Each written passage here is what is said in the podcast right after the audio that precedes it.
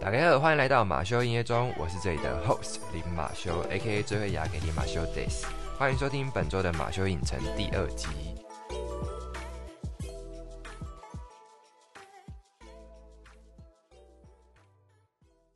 哎，我真的觉得说人在衰，真的会衰到底，因为。我本来已经在昨天的早上把音档都录好了，真的是全部都录好了。我录了快要两个小时，可是应该剪一剪差不多一个小时。反正呢，我就是已经录好了。然后我想说，我下班要剪一剪，然后可能今天再做个微调，在礼拜天就可以上架我昨天录的那一就是完整的版本。然后就我昨天晚上要准备剪音档的时候，发现哎，好像怪怪的，因为我就剪一剪，剪一剪，发现我大概有前半部，真的是前半部的音档。一直出现那一种电磁波的声音，然后因为那个电磁波的声音就整个影响到我讲话的声音，就变成是断断续续的。本来是想说放弃，因为一开始其实只有断断续续的。我想说好，那我把那个断断续续的地方剪掉好了。但是发现后面越来越严重，我想说哇塞，我死定了。然后我就把整个音档又重新差不多再听了一遍，发现前半部。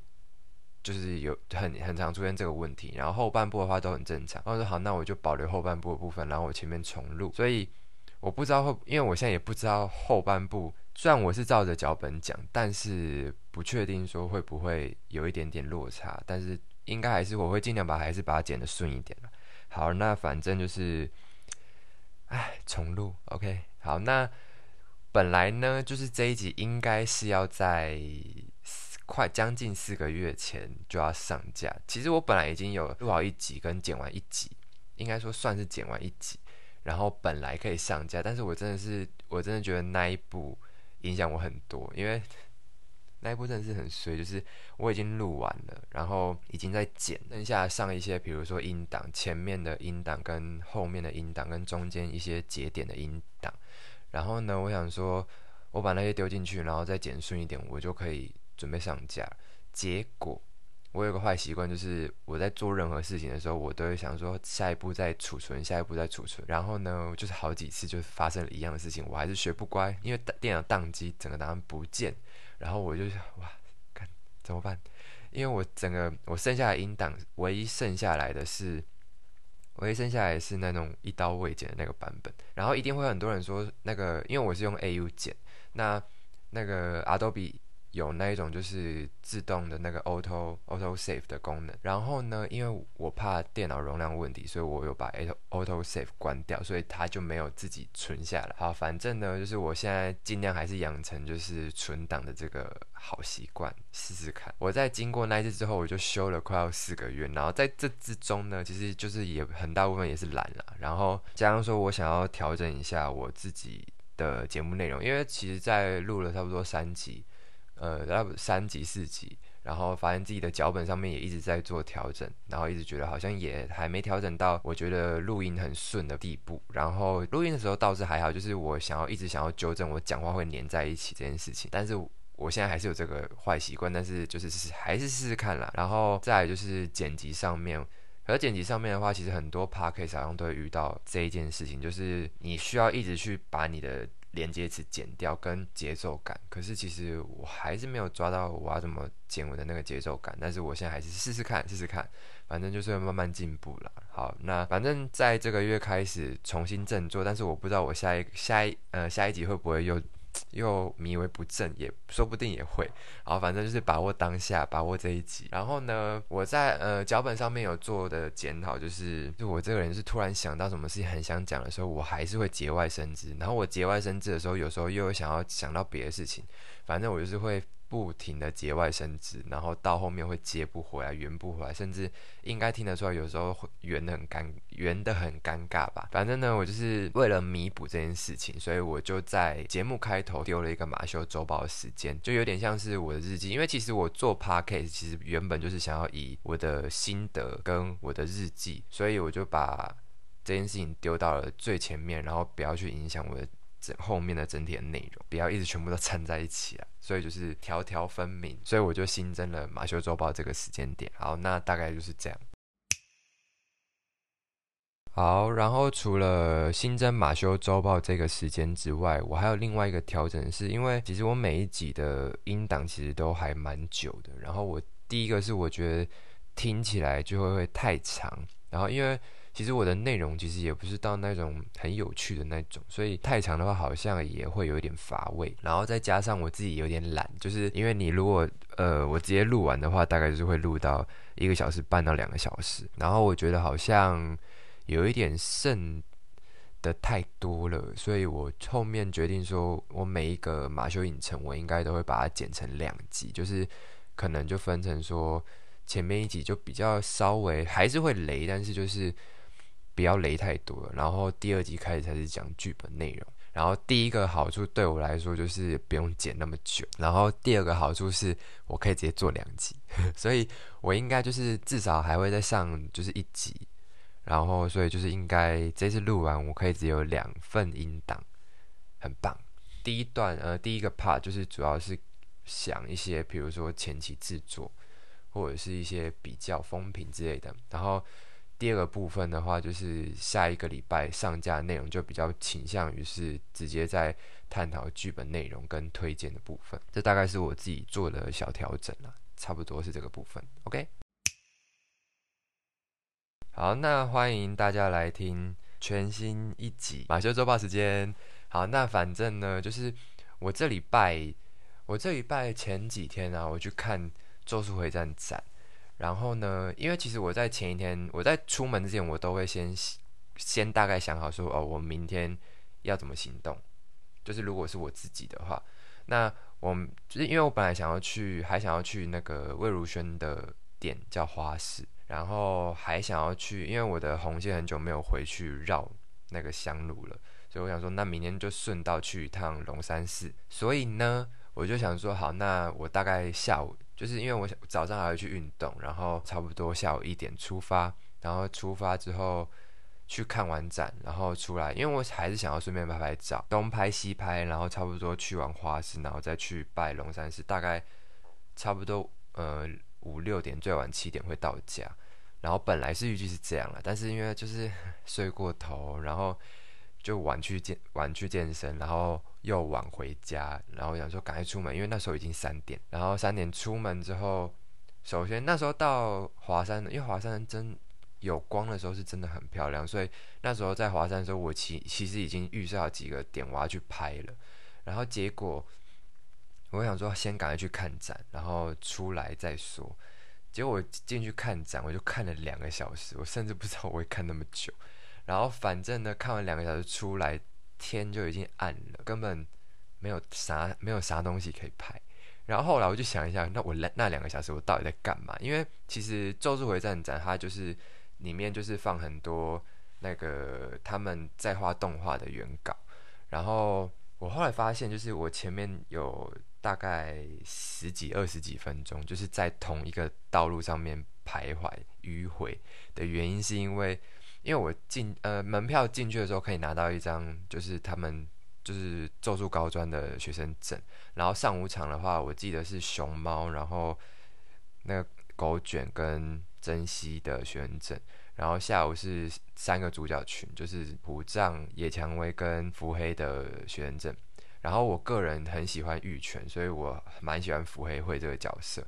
然后这样伏黑会的人物个性的设定也是我喜欢的，所以我就很想要拿到伏黑会的学生证。但是我好死不死，我拿到虎杖的。然后呢，刚好我后面那一个就是拿福黑的。然后我说哇，好想要。然后他因为他在后我后面，所以我一边看展，我就一边看，然后又一边很想要转过去跟他讲说，哎，我可以拿虎杖的学生证跟你换福黑的学生证吗？可是因为碍于我的那个偶包，我真的拉不下脸去跟他讲说，跟他讲这件事，所以我大概迂回了十分钟左右吧。然后后来我想说算了，我放弃，因为后面还有纪念品区。我想说那我用买的，我用我花钱总可以了吧？然后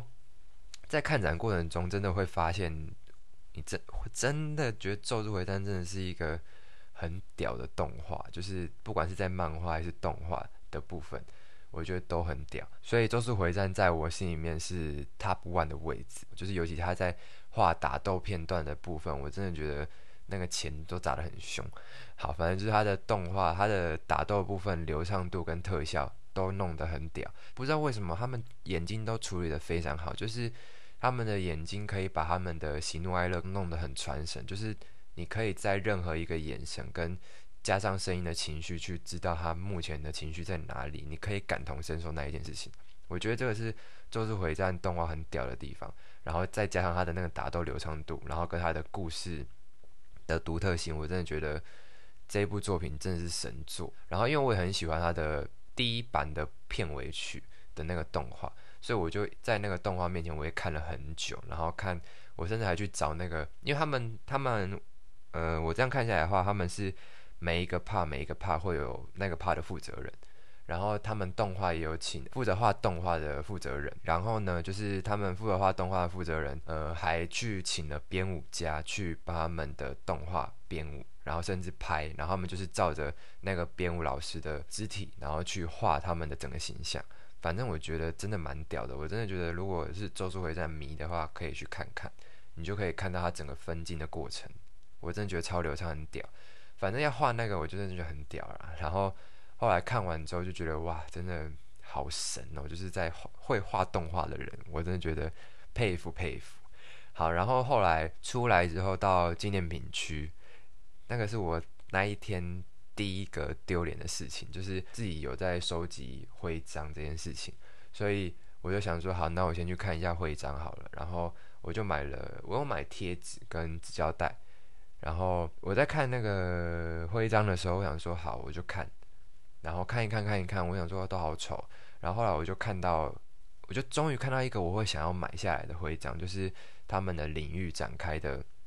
徽章。然后我想说好，那我要买千和暗一挺，就是伏黑会的领域。然后后来我就看看看，然后我看到那个 demo 上面也有，然后我在那边找啊找，都没有诶。然后全部人的领域的徽章都还有啊？是这样什么？我记得福黑不是很多人会，他也是一个热门角色，但是没有到。像比如说五条啊，而且五条的领域都还在，然后我想说，那为什么他都会卖完？说我真的好想要，然后我就附近找都没有，因为他们其实会把那个纪念品分开放，然后我就开始找找找都没有，我就去问工作人员，然后工作人员就说，呃，那个如果加上没有就没有了，然后我就心直接凉掉，我想说我终于看到一个我会想要买的，然后我说 OK，结果没有我要的。然后我就很失望，然后我就在附近在继续游走，我不放弃，我想要再看可不可以买到其他的东西。然后呢，我看一看看一看，我就看到他有卖人物的徽章，而且做的很漂亮。我想说好，那我要买人物的徽章。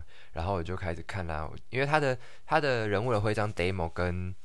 跟那个领域展开的 demo 是不一样的，因为领域展开 demo 是纸本，然后人物的 demo 是直接放一个实体在前面让大家去挑。然后我就看到，哎，有伏黑会的，好，那我就要去找，然后就找一找，又没了，就是伏黑的人物的徽章也没有，其他人都还在，五条悟也还有，然后就伏黑没有，然后想说，哇，太惨了吧，然后就去又去附近在那边挖挖挖，反正就是都挖不到，然后说 OK，好，我们要放弃，后来我就是一直。我就一直在那边游移，大概差不多快十分钟吧。我终于就是又鼓起勇气，因为我一直去问工作人员那个货问题，我想说他们应该觉得我很烦吧。然后后来我就走过去，鼓起勇气问说：“嗯，那个伏黑会的那个徽章，因为我找不到，然后它前面有一个展示品，我可以拿走吗？”然后那个店员就很就是想说。他的脸就是让我觉得有必要吗那种感觉，然后后来他就他说哦呃等我一下，我问一下我们店长。我说哦好，没关系，你去问。然后后来他就问一问之后，我就看他们好像那边就是对话，不知道在讲什么。然后后来就是 OK 啦，反正就是后来我就顺利的买到伏黑会的人物的徽章。这就是我觉得虽然丢脸，但是我就是争取到我自己想要的东西，值得嘉奖，值得嘉奖。然后反正就是整个周术回站展就结束，然后我出来就天黑了，然后完全我想要拍的地方都没得拍，因为那个光都没了。然后我想要就是拍出那个光照下来的那个情境感，然后重点就是没光。然后我想说，OK，我要去下一个点。然后好，下一个点也是我想讲，就是因为我想说，既然都出来了嘛，那我想要去我一直以来都想要去的花市。然后因为我在看花市营业时间的时候，在前一天看的时候，我想说，哇。也太刚好了吧！他礼拜天跟礼拜一休假，但是因为我去看他们的粉丝专业上面是写无固定公休，然后想说，哎，那好像有可能会开哦。然后后来我就是有分享了一篇就是花式的文章，然后就他们花市的负责人就回了我那个线动，他就说哦，我们礼拜一没开门哦。然后我就想说，我直接凉掉，我真的凉掉，想说，哎，真的是什么事情都不会顺我的意。然后后来我想说，好，那既然没有开门，那我至少我想要去，因为花市的门口其实也蛮漂亮。我想说，好，那我去完那个华山，我就要在我直接起，我直接去那个花市的门口，可能拍个几张照片，然后算是有踏到此地。那下一次有空，我再进去逛就好。然后我就想说，OK，好，那就这样。然后结果当下就是因为天也暗了，所以我想说好，那到那边我可能拍不到什么东西，我就直接放弃了这个行程。所以我的呃目标就直接变成从华山直接到龙山寺。好，然后这是我今天的第二个很丢脸的事情，就是我就骑着，我就看着 Google Map 骑，然后就骑一骑骑一骑，然后后来我就骑一段路的时候，说越骑越怪，因为我就后来就直接发现我骑上去交流道。然后我想说哇死定了，因为我在骑骑的时候，我发现，因为我以为是路桥而已，然后我就骑上去，结果就往前看，哇，好惨哦！因为我前面就是看到就是高速公路的场景，然后我说哇怎么办？然后我当时想说哇死定了，然后我就直接路边停在那个白线上面，但是也其实也是很危险，因为它其实没有什么路边的那个空间，它就是边边有个白线，我就压在那个白线上面停在那边，然后完全不敢。往右看，因为右边全部就是车子，我敢往外看了。然后我在想说，我现在好丢脸哦！现在，而且当下我真的很想哭。那我想哭的点不是因为我觉得我快死了，我当下已经觉得死，已经觉得还好。我当下是觉得说，我好像很丢脸。然后如果那些车子，那些车子一定觉得说我一定是智障。然后后来他们就开车开过去的时候。我想说，他们一我应该已经上了几个人的现实吧，然后那些现实一定是在笑我，我就好丢脸，所以我也不敢把头撇过去看。然后当下我想说，还是我就假装这真的是一个路桥，然后一直骑到底，然后交流道下去。我想说，我再怎么自欺欺人也 没办法做到这种程度。然后后来我想说，还是我就逆向骑下去。后来我就决定我要逆向骑下去，可是一直找不到车，因为车子一直上来。然后我想说，车子一上来，我根本没有办法逆向骑下去，因为太危险了。然后，然后再我就直接蹲在那边，就想说怎么办？怎么办？怎么办的时候，就刚好有一段时间应该是红灯，然后就车子只有一排，然后有一排是空道路。然后说好，那我要趁现在赶快逆向骑下去。然后结果我就直接一个大回转，然后差点撞到一台车。然后在骑下去的路上，我也差点撞到两台车，然后就一直被扒扒扒。然后我想说，这应该是我有史以来觉得我最没有头脑的时候。然后反正。我骑下去的路上，一直回到平地的过程中，我一直觉得，天啊，好丢脸，好丢脸哦！就是我宁可我现在就是往生，我也不希望说我在这边就是丢脸。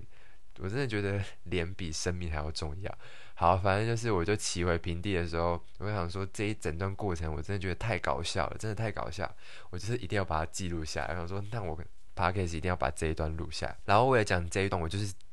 呃，这一个礼拜我一定要上架，不然这个就不是马修周报了。反正这件事情真的是成为一辈子的笑话了。好，反正接下来我就去月老庙，就是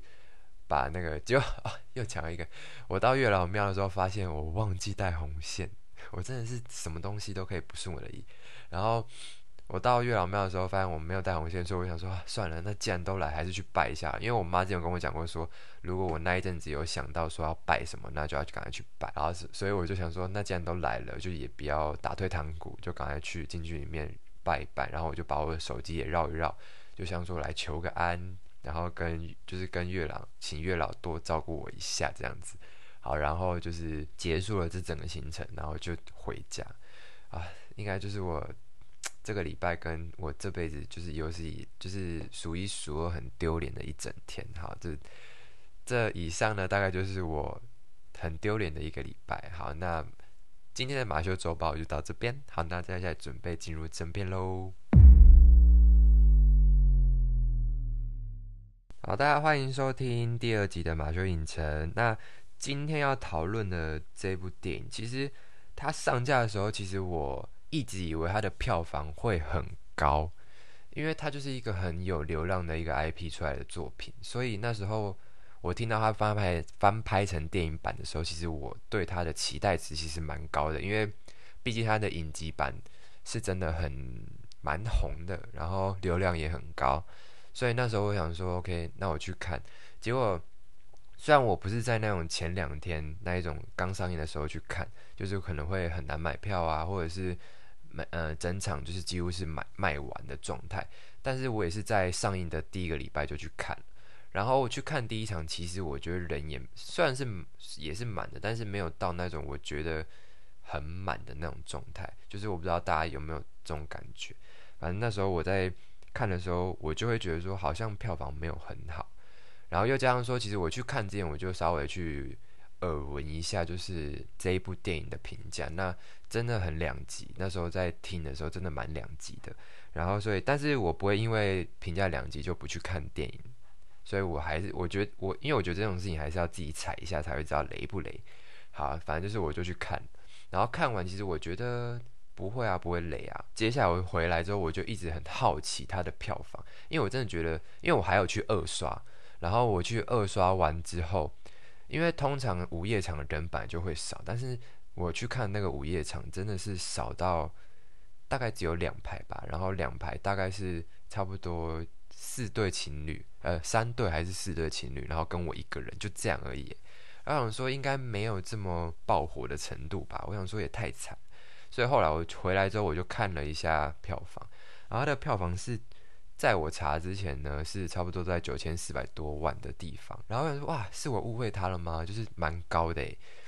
然后后来我想说，哎，蛮高的。结果我去查了一下。其他的电影票房，我说哦没有，我误会了我自己，就是真的其实没有很高，但是呃，我觉得要考虑的因素，我觉得比较多啦，因为其实我看了很多电影，我觉得在二零二一年之后到二到目前为止，我觉得在呃 OTT 平台的崛起，我觉得影响很多，虽然只有短短的差不多快两年，呃一年或两年之内。但是我觉得在这一年两年之间，就是对于影音收看平台这件事情的转变，我觉得蛮大的。所以我觉得好像九千四百万的票房也其实不低。但是如果真的要去撇开这个，因为以在早比较早期的电影观看的模式的话，一定是进院去看院线片嘛。那这时候的票房一定会高，因为你没办法，你只能看院线片，然后不然就是等它下架，然后到一些。阿萨布鲁的地方去看，然后，但是还是希望大家就是支持，就是因为毕竟电影这种事情还是大家别人花钱拍出来的东西，它真的很辛苦，花钱然后又出力，然后就是还是要去看一下院线片了，就是支持一下创作者，呃，跟那些电影导演跟那些剧组的工作人员。那我会觉得说，你要去看 YouTube 之类的呃解析影片，我觉得也可以。但是看完之后，我记得记得去支持人家。然后，如果你真的想要看这部电影，我觉得至少要一次去花钱去看那一部电影，这是我自己对我自己的要求。那也希望是所有人都可以做到这件事情。好，那反正就是之前的票房会高，我觉得就是因为管道很单一，然后所以你也只能去看院线片。可是现在 OTT 平台就是也崛起，所以票房我觉得自然而然就会比较往下走。所以我觉得九千四百多万好像也不差，但是如果真的要比较起来，我觉得还是有一点落差了。然后像我自己稍微整理了一下，最近一次像二零二一年的《当男人恋爱时》就破了四亿，所以因为那时候其实就有 O，那时候就有 OTT 平台了，然后也算是还不错，就是还呃使用人数其实也还蛮多的。就是跟现在其实也不会差多少，但是现在我觉得这一两年还是有崛起很多部分，所以那时候破四亿，我真的觉得这一部电影蛮屌。然后接下来月老，月老这部电影有破两亿，两亿六千多万。然后再回到再更以前的话，二零一五年的《我的少女时代》的票房是破四亿哦，四亿一千多万。可是我现在真的觉得，男人当男人恋爱时的那一部电影真的是蛮屌，因为是在。OTT 平台的算是已经崛起的部分，然后还可以破四亿的票房，我觉得已经很屌。然后二零一一年的那些年也是破四亿，然后是四亿两千九百多万。然后二零零八年的《海角七号》票房是破五亿，然后光是从这些资料来看的话，就会觉得好像九千四百多万，好像其实还好。但是如果你稍微整理一下，就是以现在的这个世代来看的话，九千四百多万也不差，但是其实也没有到呃我呃期待值那么高啦，这是我自己觉得。然后后来我想说，好，那我觉得还是要公平一点，因为毕竟它是延伸作，所以呃，我觉得它的类型的话，比较不能用呃一个纯电影的方式去看它的票房，因为它毕竟算有点算是一个呃正片出来的一个番外片，那所以我觉得要用番外片的电影来看这部电影的定位，所以想见你的它的影集版已经是蛮厉害的，所以你在看它的电影版的时候，其实呃。票房不高这件事情，其实好像可以理解，但是其实还是落于我原本的期待值。然后同样是电视剧翻拍成影集版的，呃，最经典的例子就是二零一二年的《蜥蜴人妻最终回》，幸福难不难这部电影。然后这部电影就有有票有破票房是一亿五千多万，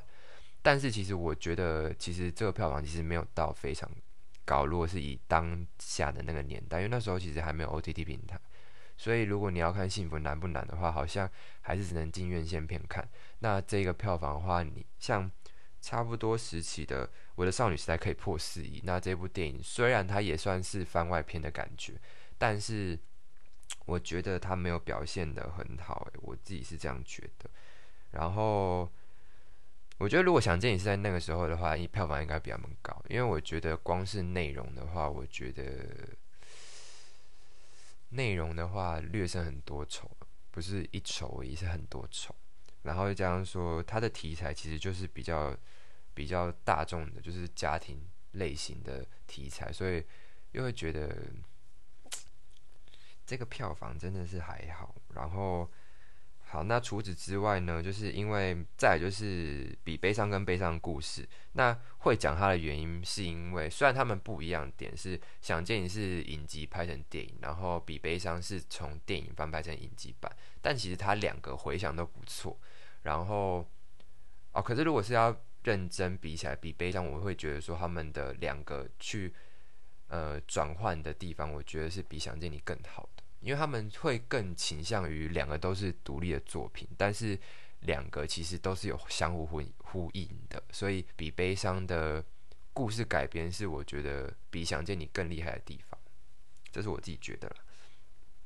然后这两个我也想拿出来比，原因就是因为这两部电影也是在韩有红红到韩国去，然后甚至被韩国翻拍。虽然比悲伤是我们翻拍韩国的啦，但是想见你的。版权有被韩国买去拍成他们的版本，所以这两个我觉得是可以拿出来比较。但是如果真的要比起来，我还是会觉得比《悲伤》是更好的一部作品。好，但是其实两个人也算是必见啦，我都是蛮喜欢的。然后如果是以这个去比的话，比《悲伤》它的电影版虽然它是先出，但是它的电影版就有破两亿，两亿四千多万。我会觉得也是近期的电影，所以我觉得如果以这个表现的话，我觉得想见你好像我不知道是大家太不给力还是怎样诶，就是我会觉得票房偏烂。然后再来就是返校，返校这个作品也是我觉得很屌的一部作品，就是它是从游戏开始，游戏起家，然后再来被翻拍成电影版，然后后来翻拍成影集版，然后我觉得表现都还，我表现不是都还不是都很好，都非常好。然后，但是我最喜欢的是他的电影版，他的电影版里面真的是王静的巅峰之作。我自己觉得，我自己对于王静的巅峰之作的电影是哪一部作品？因为我觉得王静把那个学姐的那个角色演得非常出色，然后又很空灵，然后也是那一部作品让我以为王静的个性是比较偏就是漂亮怪的类型。然后呢？但是后来看月老之后，原来月老的那一个王静才是比较符合王静原本人设的一个角色。所以后来我后来我再回去看返校的时候，我说哇，他竟然可以把自己演成那个部分，我真的觉得很屌。然后王静也是真的很漂亮，这是让我自己觉得返校很屌地方。然后返校的电影的票房就破两亿两亿六千多万。所以我觉得，我觉得要以翻拍这件事情来讲的话，我觉得《想见你》的票房成绩没有到很高，呃，但是它的票房不高这件事情，我不会觉得说是它电影本身问题，我觉得好像是因为 OTT 平台这件事情，我真的觉得好像是这件事情影响比较大，就是大家会觉得说，哦，等它下架再去看。然后，但是如果是以整个剧情改编的话，我觉得《想见你》的强度，因为《想见你》，我觉得它改编成电影版，我觉得改编的非常好，但是我觉得还是有限，就是因为他的剧本本来就很定型，所以如果要改变的话，我觉得不能画蛇添足，因为画蛇添足会过头，所以我觉得他的发挥的空间本身其实本来就不能太大。然后其他两个比悲伤的话。比悲伤是我觉得蛮意外，因为他跟他跟想见你一样，其实是一个蛮定型的脚本，但是他改编成影集版，我觉得很屌，真的很屌。就是它它延伸，等于说它几乎是在同一条线里面又延伸出两个两条线，然后又是不突兀的。我觉得这是他编剧蛮厉害的地方。然后反校的话，就是它的题材就是本来就是丰富的，所以它改编的就是也很多样。所以我觉得反校是我觉得改编作里面第一个是本来广度就会比较广，然后再来就是它改编的也很好。所以在相较于下来这三部作品的话，我会觉得想见你本来的可塑性本来其实就是没有到非常的大，但是它的改编也非常好，这是我自己的感觉啦。好，那以上就是我在票房上面做的整理。好，然后再来是我因为我在看电影的时候。我真觉得看电影一定要看到最后的跑马灯，就是跑那个工作人员名单，我觉得也是一个尊重。好，那就是在看制作方面，因为我自己本身呢，很多地方我都会略过，就是我会看过、看过、看过，但是我会在一些地方很认真的去看它的制作名单，因为第一个是我会想要去，如果这这部作品的视觉方面有 catch 到我的话，我也想要去看是谁做的。然后我也想差不多差不多去看一下他们的其他作品，然后呢，反正就是比较会注意到就是视觉方面嘛。那视觉方面可能就是美术或者服装。然后说到美术其实还好，所以我美术的地方我其实没有认真看。然后到服装的时候，服装真的是绝，真的是绝。因为那时候在看电影的时候，我会一直被他们的服装拉住，我会觉得说这个服装服装是怎样太也。好，也太刻意的那种感觉，就是你会觉得整部电影，第一个你在看电影，第二个你是在看一个品牌的服装 demo 展示的那种感觉，然后甚至是他在每一个每一个画面，你会就说，哦，这这件衣服好想要，这件衣服还不错诶，这件衣服好想买哦的那种感觉。然后呢，反正就是后来我在看那个名单的时候，看到我整个是我差一点跳起来，我想说，哎。Nico N 呢？因为 Nico N 是我近期蛮喜欢的一个牌子，然后我也会没事就去逛一下。然后呢，我那时候就看到 Nico N 的时候，我想说哇，难怪我真的想就是难怪难怪，真的是难怪的那种感觉。因为看到当下，我想说难怪我从一开始我就想要买，反正就是那种感觉。然后那时候就觉得说，整部电影的制作里面，我只想提的就是 Nico N，因为就是真的是吸引到。我的眼球啦，这是我在票房跟制作上面的一些心得。那我就去稍微看了一下网络上面的风评，主要有两个我比较想讲的，就是第一个就是男女主角的戏剧张力这件事情。有人说觉得陈玉茹的戏份不够，所以影响柯佳燕的演技，然后反而去佩服许光汉的演技。其实我有点觉得我的想法是相反，因为我会觉得说，其实。柯佳妍的演技我一直觉得还不错，陈玉茹的戏份其实也没有少，所以我觉得有影响吗？好像也没有。但是说实在，影集版的确柯佳燕的演技真的是有在飙，所以如果是要用用影集版跟电影版去做柯佳燕的演技比较的话，我觉得当然影集版一定会比较略胜一筹，因为影集版的柯佳燕把两个角色真的演得很鲜明，就是两个真的是相反的人格。这件事情真的演得非常的好，但是电影版也是有把两个角色演出来，但是我觉得其实电影版呃陈玉茹的部分，我觉得略呃略胜影集版一筹，是因为我觉得电影版的陈玉茹的角色设定比影集版再不要那么腹黑一点，应该是说电影版只保留了陈玉茹比较自卑的那个个性。他比较腹黑的那个个性其实是没有的，但是就是你一样看得出来他是自闭自闭的人，呃，不是说他自闭症啊，是说他是说他这个人比较天生比较内内向一点的那种感觉演出来，反而腹黑那个地方有收起来，然后所以我觉得柯佳燕在电影版演陈玉茹有演出另外一个陈玉茹的味道，但是一样是陈玉茹，我只能这样讲，所以我觉得陈玉茹这个角色其实是在电影版是塑造最好的一个角色。那黄宇轩其实就差不多，就是黄宇轩。然后我觉得黄宇轩跟柯佳燕的本人的个性应该也差不多，所以也没有必要刻意去营造他的他的氛围出来。所以我觉得就是陈如这个角色，我觉得是柯佳燕在电影版演的最好的一个角色。好，然后接下来是许光汉，我觉得其实许光离子有跟王全胜多多少还是会有一点点的落差，但是基本上其实。没有太多的落差，演技其实我觉得是差不多，就是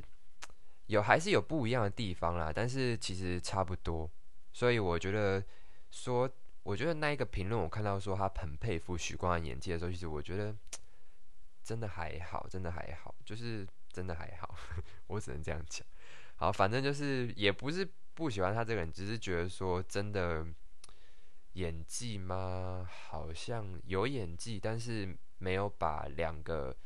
一人分饰两角这件事情做得很明确啦，我是这样觉得。其实我觉得王全胜的个性，其实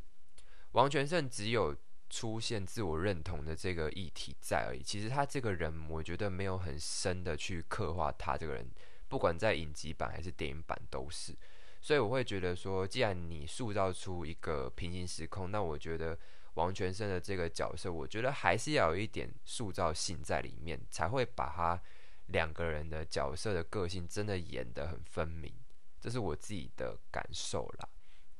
然后，所以我觉得好像也不能怪许光汉没有演好，是王全胜本身的人物个性其实没有到刻画的很深，这是我自己的感受了。然后再来第二个是有比较讨论点是没有影集版的力度，因为其实没有影集版的力度这件事情其实很两极，真的是非常两极。在查资料的时候，其实就会发现这件事情，就是你要么就是这个评论非常好，要么就是这个评论非常差。甚至我看到有一个就是就是那一种会讨论就是现代戏剧的那一种很有名的那种网网站，它是直接大负评诶，就是。都没有在讲好话，而且是讲的非常难听。我想说，哎，不是通常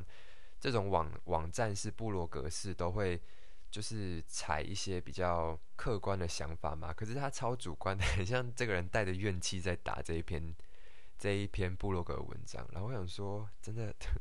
有这么夸张吗？我觉得不能这样比较，应该是说他真的是打着延伸剧在做这部电影，所以我觉得他没有青出于蓝更胜于蓝，但是其实他有保持在一个还不错的质量，所以我觉得差吗？没有，觉得没有不差，但是也没有到好，这样这是我自己的感觉啦。像我刚才讲的那个，就是讲的很很。不给面子，就是他说总共一百零七分钟，前面的九十分钟的剧情根本不必要。我觉得是没有这么夸张啦。虽然我有我有一样的感受，是前面其实前面刚开始的时候真的蛮不够力的，但是其实后面一个小时真的会看得蛮过瘾的，就是真的开始在追逐时间战的时候就会还不错。然后也是高潮也是在后面了，然后反正就是。没有到一百零七分钟，里面九十分钟根本没有必要这件事情。但是前面真的稍微就是一开始，其实在看的时候就是有点尴尬。呃，这是我觉得柯佳嬿这次不知道为什么会一开始在饮料店的时候一直演出一个很尴尬、很尴尬的感觉，就是会觉得说他真的在演戏，他不是在呈现这一个角色的那种感觉。一开始，但是后期其实就越来越好。好，那接下来就是再来，我会觉得说影集版力度这件事情。有体现在现实世界中的一个点是，你其实，在找资料的时候，其实最主要还是出现了一些跟剧集有关的资讯。所以，其实要找电影版资讯，其实不知道是我找的方式不对，但是还是怎样，就反正就是我会觉得电影版的资讯有一点难找，反而是你在找想见的时候，一直跑出影集版的资讯出来，我会觉得说，真的是没有青出于蓝胜于蓝啦。但是说真的，它真的还是一部好电影，这是我自己的感受。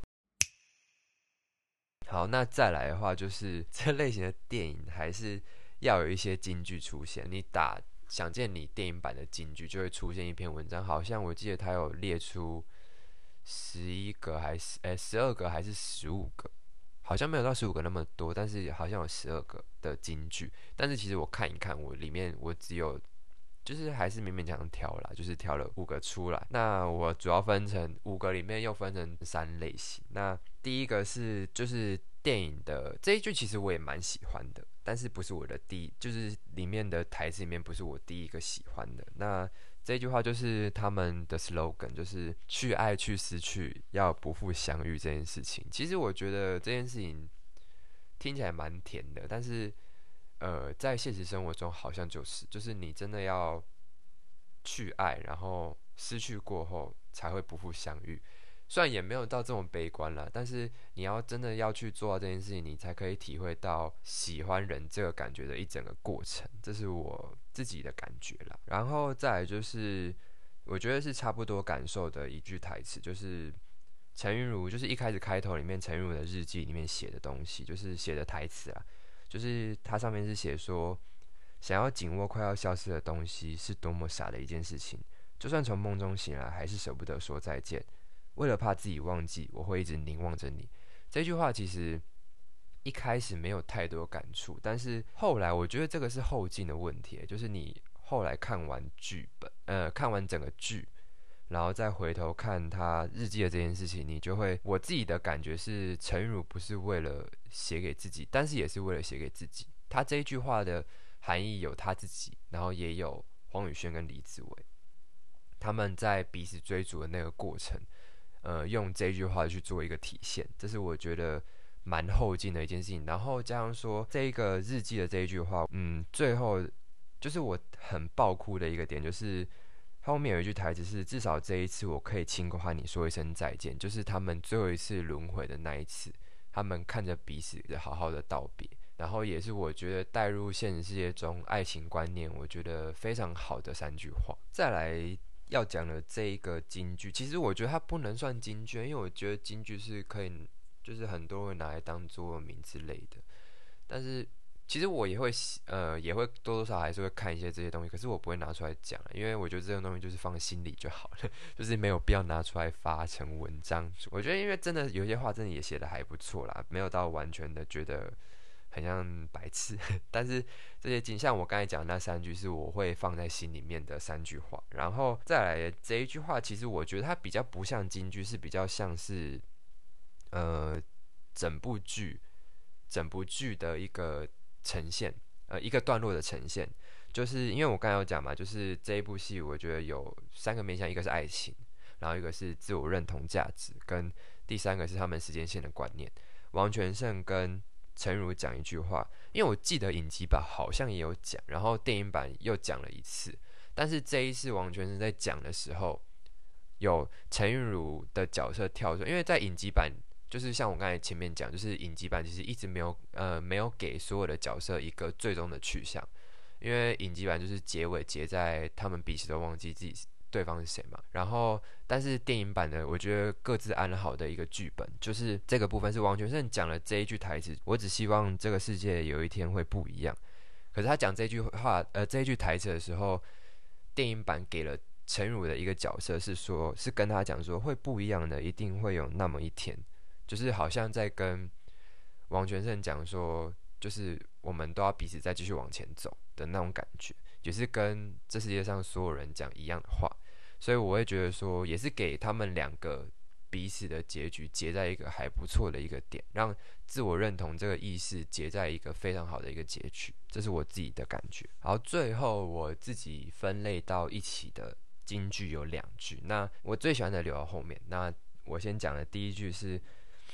黄，这是我记得是黄宇轩讲，就是他说：“我只希望他能够。”在没有我的世界里，好好的活下去。虽然这句话好像是那种领悲情剧本的人会说的话，但是我觉得这个是也是我自己会觉得，如果我是黄宇轩，我也会讲这种话。因为，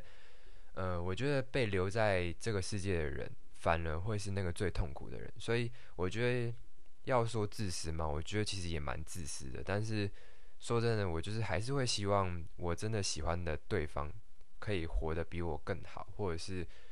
如果真的要选择一个人走的话，我会想要当走的那一个人，因为我不会想要留在现在这个世界去思念另外一个人。